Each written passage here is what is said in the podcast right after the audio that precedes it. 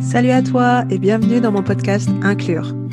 Je m'appelle Aurore et je développe mon activité de conseil digital et de coaching à travers deux valeurs qui me sont chères, la diversité culturelle et l'inclusion.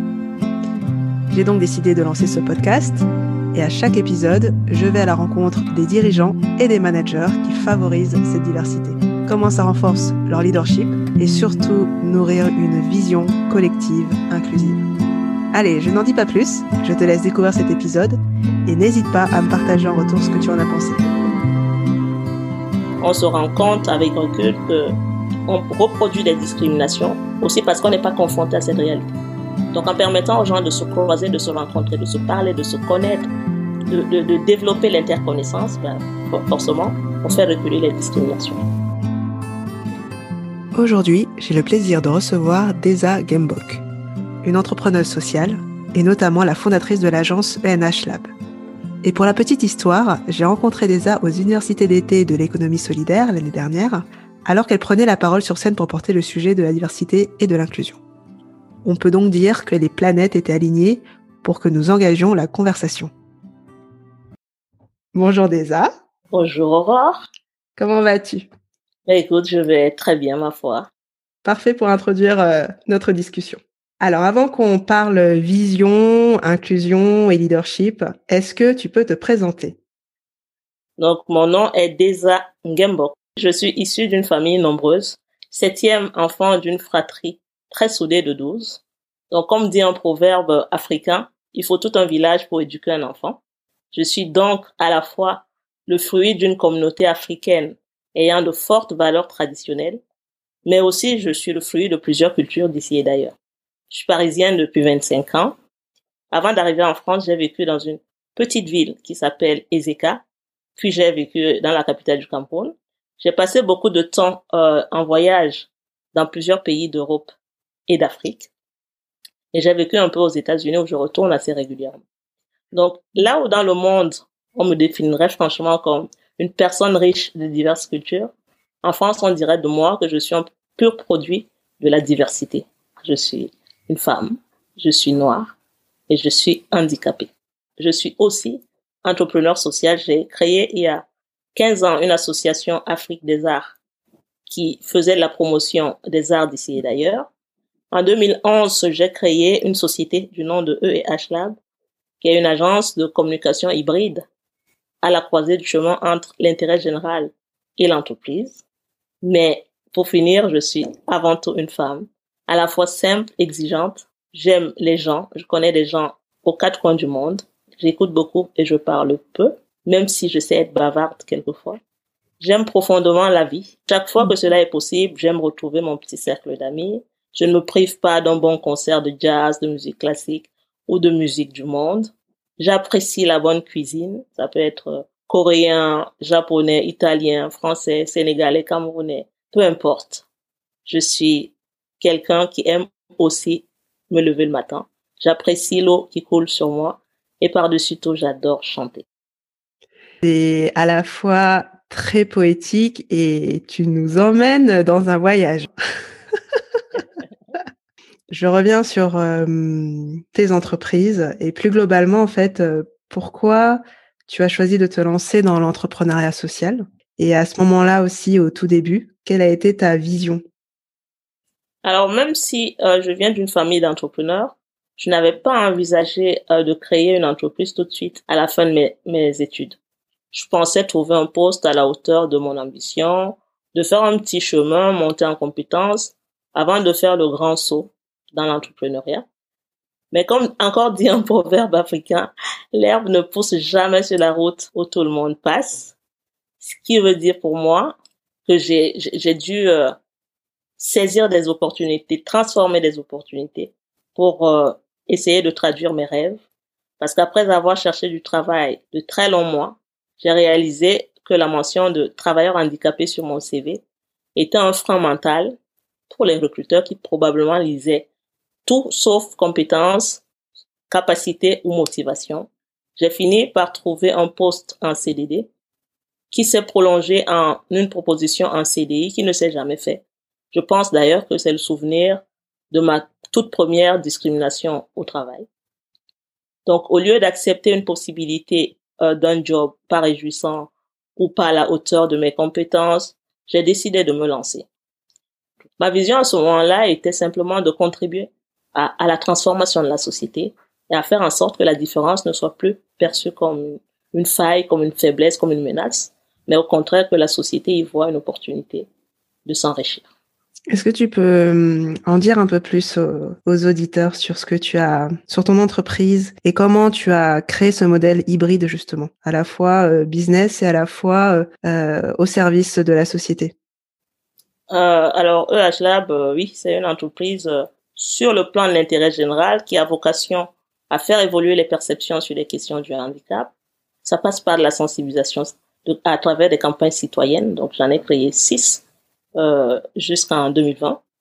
Des campagnes qui parlent de diverses thématiques, mais qui permettent surtout de mettre le public face à cette réalité et d'amener un peu plus de hauteur et d'échange dans la société. Parce que bien souvent, on se rend compte avec recul que on reproduit des discriminations aussi parce qu'on n'est pas confronté à cette réalité.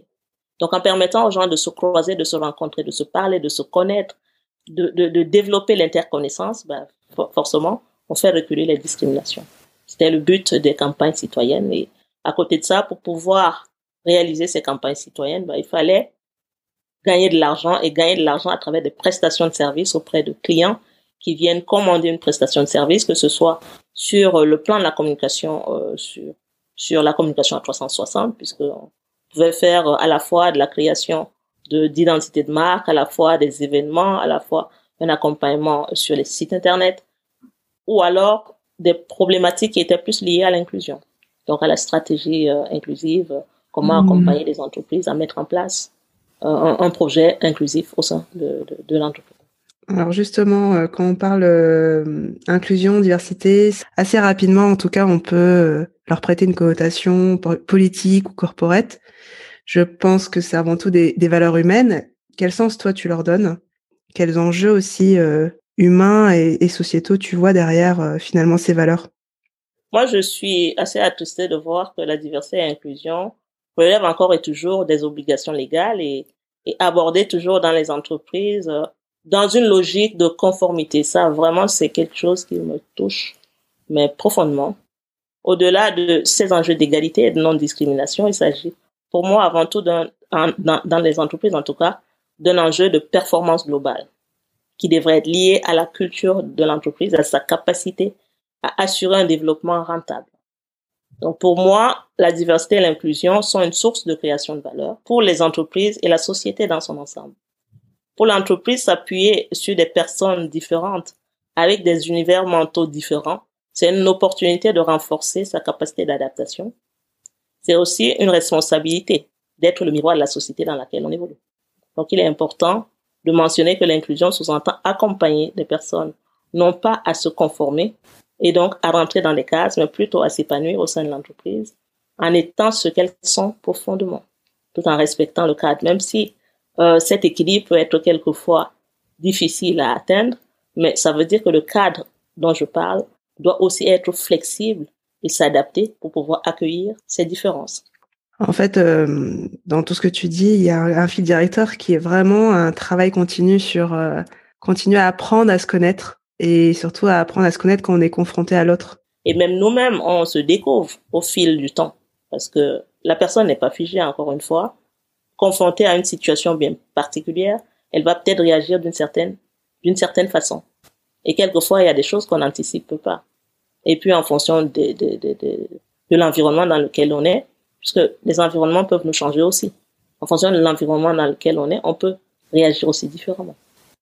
De ton expérience, euh, parce que là on parle un peu du, point de vue du, manager, mais je pense que la culture inclusive, elle se travaille aussi finalement au sein du groupe, donc aussi au, sein de l'équipe. Est-ce que tu as um, des anecdotes ou des retours d'expérience euh, à partager dans cette, euh, dans cette idée-là, dans cette vision-là? Je peux peut-être prendre un exemple euh, d'une entreprise que j'ai accompagnée l'année dernière pendant la période de crise sanitaire. C'est une entreprise euh, qui est très organisée et qui est très hiérarchisée. Et euh, pendant la crise, bah, il a fallu mettre toutes ces personnes en télétravail. Quelque chose qui n'avait jamais été expérimenté au préalable, donc qui n'avait jamais été anticipé. Et euh, ça a été la panique pendant les deux premiers mois. Donc quand moi je suis arrivée, ils m'ont appelé pour que je vienne les aider à, retrouver leur équilibre. Donc pour moi, ça passait d'abord par une phase d'audit. Ça veut dire donner la parole. Faire un audit, c'est donner la parole pour essayer de comprendre la situation dans laquelle les uns et les autres se trouvent, pour pouvoir proposer, trouver des solutions.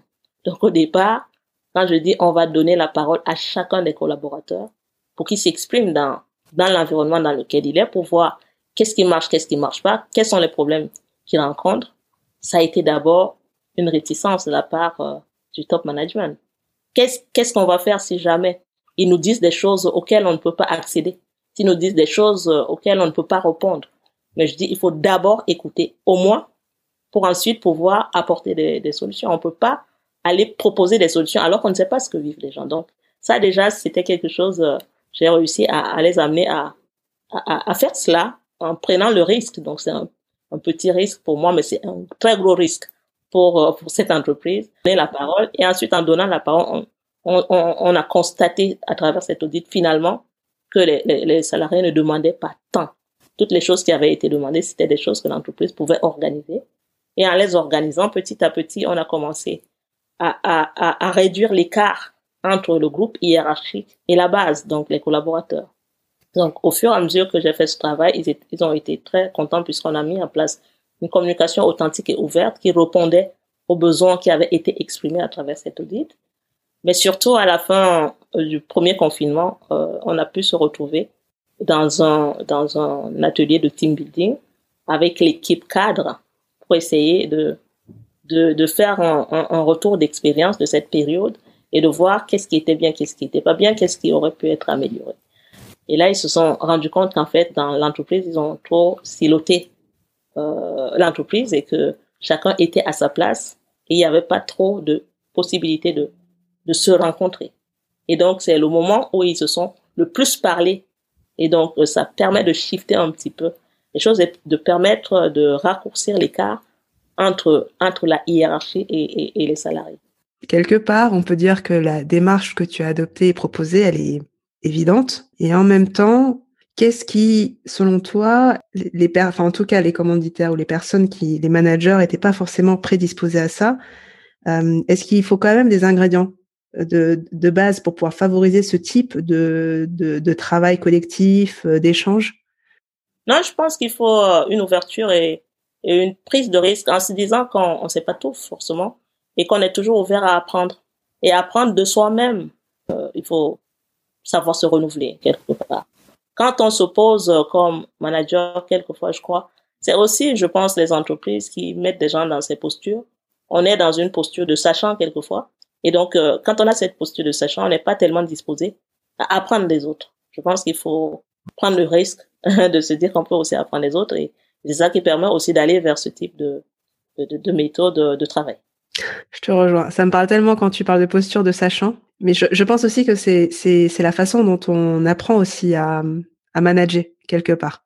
Et alors pour toi, quelle a été ta plus grande leçon en tant que dirigeante? Je pense que c'est, euh, c'est peut-être l'humilité et la persévérance, je pense. Parce que quand on dirige une petite entreprise, ce n'est pas un long fleuve tranquille. Je pense qu'il y a des hauts que tout le monde voit parce que c'est ce qu'on affiche. C'est des campagnes réussies, c'est des actions réalisées, c'est des récompenses euh, qu'on reçoit, c'est le chiffre d'affaires euh, qui est fait à la fin de l'année. Mais je pense qu'il y a aussi beaucoup de bas, beaucoup de bas euh, qui sont des moments de solitude. Je pense qu'à ces moments-là, il faut il faut savoir euh, conjuguer persévérance et, humilité. Je pense que c'est très important. Si je prends un exemple en termes de, de persévérance, je dirais, je prendrais peut-être euh, l'année 2018 dans, dans, dans le cours de, de mon entreprise. C'était une année très difficile parce que j'ai eu euh, un client qui, qui a lâché un gros projet euh, de manière très brutale, qui a causé mmh. une perte de, de plus de 300 000 euros à l'entreprise. Et donc, quand on a une perte aussi importante, on peut se dire, euh, bah, j'arriverai, j'arriverai pas à redresser la barre on peut se dire, je laisse tomber. Par contre, si on persévère, on peut aussi, on peut aussi y arriver, mais c'est vrai que ça demande, ça demande beaucoup de, de, de, de force et de conviction, et ça demande beaucoup de travail. Donc, en 2018, j'ai dû mettre mes salariés chômage partiel déjà. Et puis j'ai gardé une salariée et euh, à deux, on a carburé. On a travaillé euh, comme des malades. Je peux dire que je, je partais de mon entreprise euh, le soir vers peut-être une heure, quelquefois deux heures du matin. J'étais là le matin encore à 8 heures, 8 heures et demie, 9 heures au plus tard. Et je me souviens que ma salariée Sarah, qui est une, une très grande collaboratrice, au-delà même, je dirais même pas une salariée, c'est une collaboratrice euh, euh, hyper professionnelle et hyper bienveillante. Elle arrivait le matin avec des fruits, avec euh, des noix, avec des choses qui pouvaient me faire beaucoup de bien. Et on travaillait comme ça et on a retrouvé un, deux marchés importants qui ont permis de ramener les autres salariés à la fin de l'année.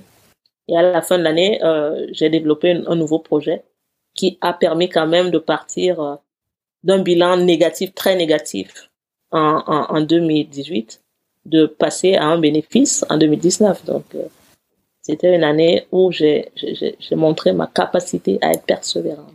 Et puis, je prends un exemple euh, sur la période de crise. Là, je parlerai d'humilité parce que euh, en 2019, justement, je lance un, un projet très important. J'embarque beaucoup de, de, de, de partenaires euh, dans cette campagne euh, sur les troubles psychiques qui, qui a été euh, lancée fin 2019 avec beaucoup de succès.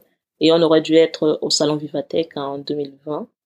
Et là, on aurait dû lever des fonds importants pour pouvoir organiser le déploiement de la campagne pendant deux ans.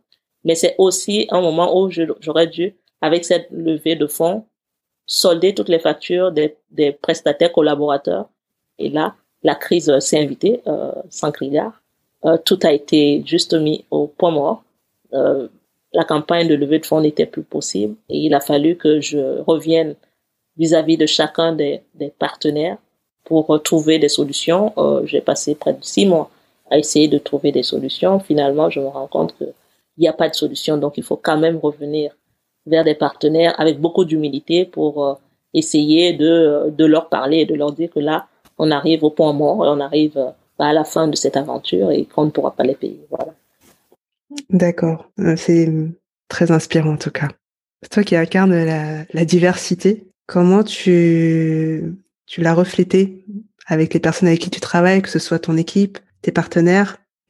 Est-ce que aussi quelque part c'était dans tes critères de, de les choisir aussi euh, par rapport à ça? Comment est-ce que tu favorises en gros cette euh, ce partage en tout cas des valeurs de la diversité avec toutes les personnes avec qui tu travailles La réponse que je peux apporter par rapport à cette question peut être à plusieurs niveaux.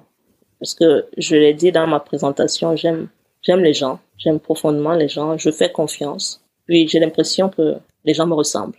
Finalement, euh, je me nourris de cette différence et je pense qu'elle me nourrit aussi.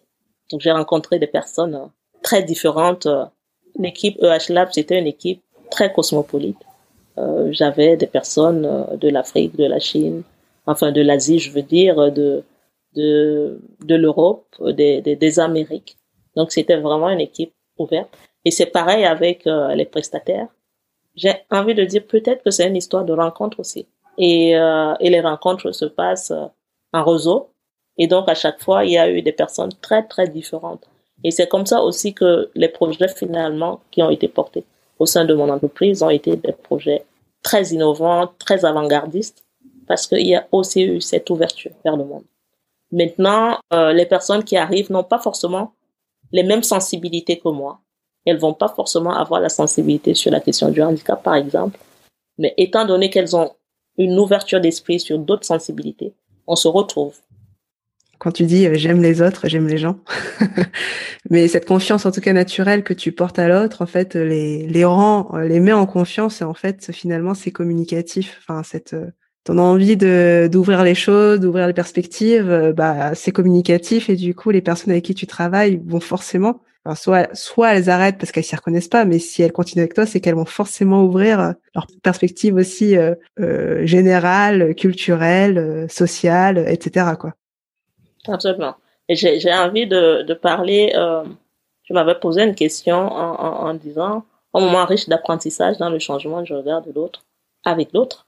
J'ai bien envie de parler de ça parce que en fait, euh, ces moments d'apprentissage, euh, c'est des moments pour moi quasiment quotidiens. C'est une réalité quasiment quotidienne, surtout quand je suis sur le terrain avec le grand public, avec les campagnes qui ont été développées, avec les salariés au sein de l'entreprise, mais aussi avec d'autres personnes qui sont concernées par des situations de handicap ou des situations de différence, peu importe. Et ça, toutes ces dernières années, ça a été des moments vraiment de pur bonheur. Je reviens sur, euh, bah sur du coup le début de notre échange. On parle de plus en plus des entreprises à impact. Euh, pour toi, qu'est-ce qui va permettre d'accélérer euh, le développement d'entreprises qui se donne en tout cas cette mission euh, de, changer aussi la, société? Déjà pour moi, je dirais qu'une entreprise à impact, c'est une entreprise qui a plusieurs vertus. Je vais parler de l'engagement, je vais parler du respect de la responsabilité, je vais parler de l'éthique et je vais parler de la performance. C'est vraiment important. Bon, d'un point de vue de l'engagement, on peut choisir bon, plusieurs volets sur lesquels on souhaite s'engager. Il faut développer quand même le respect et la responsabilité vis-à-vis de l'ensemble, je dis bien l'ensemble des parties prenantes, aussi bien internes qu'externes. Il faut développer une pratique éthique. Ça, c'est incontournable. Et ensuite, il faut garder cet objectif de performance qui pour moi n'est pas incompatible avec euh, l'objectif d'impact. J'ai envie de revenir un petit peu sur la voie de l'entreprise engagée que j'ai prise. Fait, euh, les choses ne se sont même pas faites en réfléchissant. C'était juste pour moi tout naturel par rapport à mes valeurs, par rapport à ma conviction, par rapport à mon ADN. En fait, il n'y avait pas de prétexte pour faire. Donc, le constat que j'ai fait, d'abord la conviction, c'est que la diversité, c'est une source de création de valeur pour l'humanité, qu'il s'agit de faire fructifier pour chacun et pour tous. Et le constat que je faisais, c'était que l'une des différences apparentes de la diversité, à savoir le handicap, était source de discrimination, était source d'inégalité, et qu'il fallait pour moi agir pour rééquilibrer les choses. Donc forcément, comme la personne handicapée est perçue comme une personne misérable qui a besoin d'être prise en charge, je ne pouvais pas faire le choix d'une association qui allait encore conforter cette idée. D'où mon choix de créer une société commerciale à laquelle j'ai adossé une mission d'intérêt général. C'est quelque chose qui est logique. Il n'y a pas de prétexte pour aller faire comme ça. Et donc, si on est dans cette logique et si on reste cohérent avec soi-même, les choses ne peuvent que s'accélérer. Merci pour ce regard très nourrissant. et, du coup, pour euh, finir euh, cet échange, est-ce que tu peux nous en dire plus sur euh, tes perspectives et tes projets pour cette année? Dans quoi tu vas nous embarquer encore? Aïe, aïe, aïe, aïe, aïe, aïe. C'est une, bonne question, mais oui. Je viens de, fermer définitivement EH Lab à cause de la crise, tu l'auras compris. Euh, c'est encore tout frais. Ça ne fait que deux mois, deux mois tout, tout, tout exactement. Et euh, je pense qu'il faut un peu de recul. Faut un peu de recul. Il faut un peu prendre du temps pour soi aussi. J'ai carburé beaucoup ces dernières années et il faut que je, je, enfin, je pense que j'aspire à quelque chose d'un peu plus calme, même si les idées fusent, même si je suis déjà reparti sur autre chose qui est en cours de développement. Je pense, j'ai décidé euh, il y a une semaine il fallait un peu laisser poser les choses, il fallait un peu prendre du temps avant de, de sauter encore euh, avec les deux jambes dans ce nouveau projet, mais c'est, je peux le garantir, c'est très passionnant. Ça va rester dans la continuité de ce que je sais et j'aime faire. Ça va être esthétique, ça va être tout beau, ça va rassembler. Voilà, c'est ce que je peux dire. Peut-être deux choses que je pourrais dévoiler, mais qui ne sont pas une surprise c'est que je reste fidèle à mes convictions, à mes, engagements. Donc, même si je vais essayer de passer dans une nouvelle dynamique et à, une autre échelle, je vais quand même rester dans le couloir de ce que j'ai fait jusqu'ici, savoir l'inclusion. Et la deuxième chose, euh, c'est qu'à partir de, de cette année, je vais prioriser les jeunes parmi mes publics cibles. Donc, dorénavant, toutes mes actions elles vont être pensées et orientées en direction de la jeunesse. Important pour moi beaucoup plus que hier de passer le relais. Merci beaucoup, Deza. C'était très, très nourrissant. Merci à toi. merci à tes auditeurs de prendre le temps de nous écouter. Grand merci à toi d'avoir écouté cet épisode jusqu'au bout. Et si tu as bien aimé, je t'invite évidemment à t'abonner à mon podcast, encore mieux à me laisser 5 étoiles si tu es sur Apple Podcast, ou à t'abonner à ma newsletter pour découvrir les prochains épisodes. Et bien sûr, n'hésite pas à me dire ce que tu en as pensé. Tous les liens et les contacts sont dans la description de cet épisode. À bientôt!